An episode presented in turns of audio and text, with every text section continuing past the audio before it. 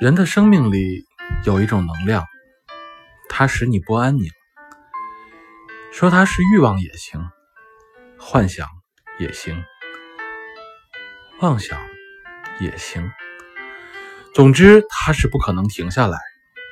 它需要一个表达形式，这个形式可能是革命，也可能是爱情，可能是搬一块石头，也可能。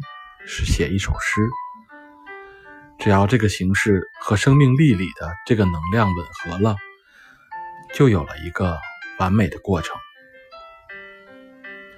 一个彻底诚实的人是从不面对选择的，那条路永远会清楚无二的呈现在你的面前。这和你的憧憬无关，就像你是一棵苹果树。你憧憬结橘子，但是你还是诚实的，结出了苹果一样。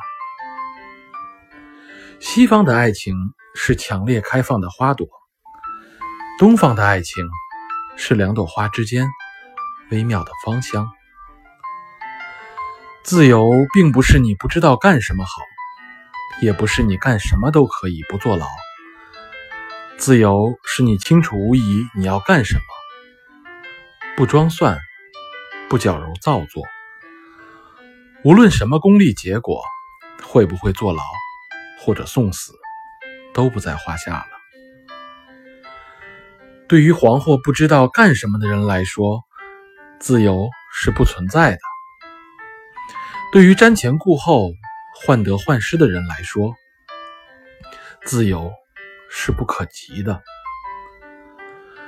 一个人生活可以变得好，也可以变得坏；可以活得久，也可以活得不久；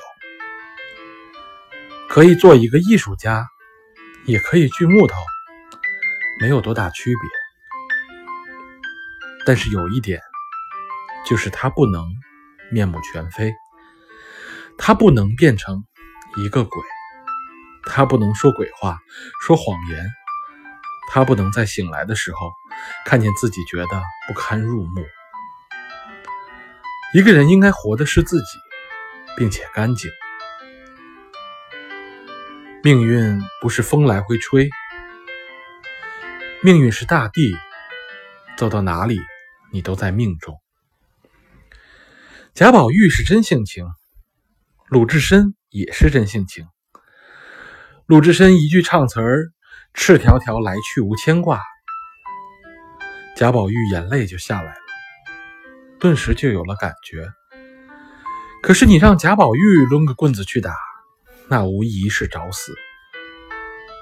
他们的爱好不同，性情很不一样，但是呢，都是真性情，他就通了。从叶到花，或从花到叶。于科研是一个过程，而于生命自身，则永远只是此刻。花和叶都是一种记忆方式，果子同时也是叶子。生命是闪耀的此刻，不是过程，就像芳香不需要道路一样。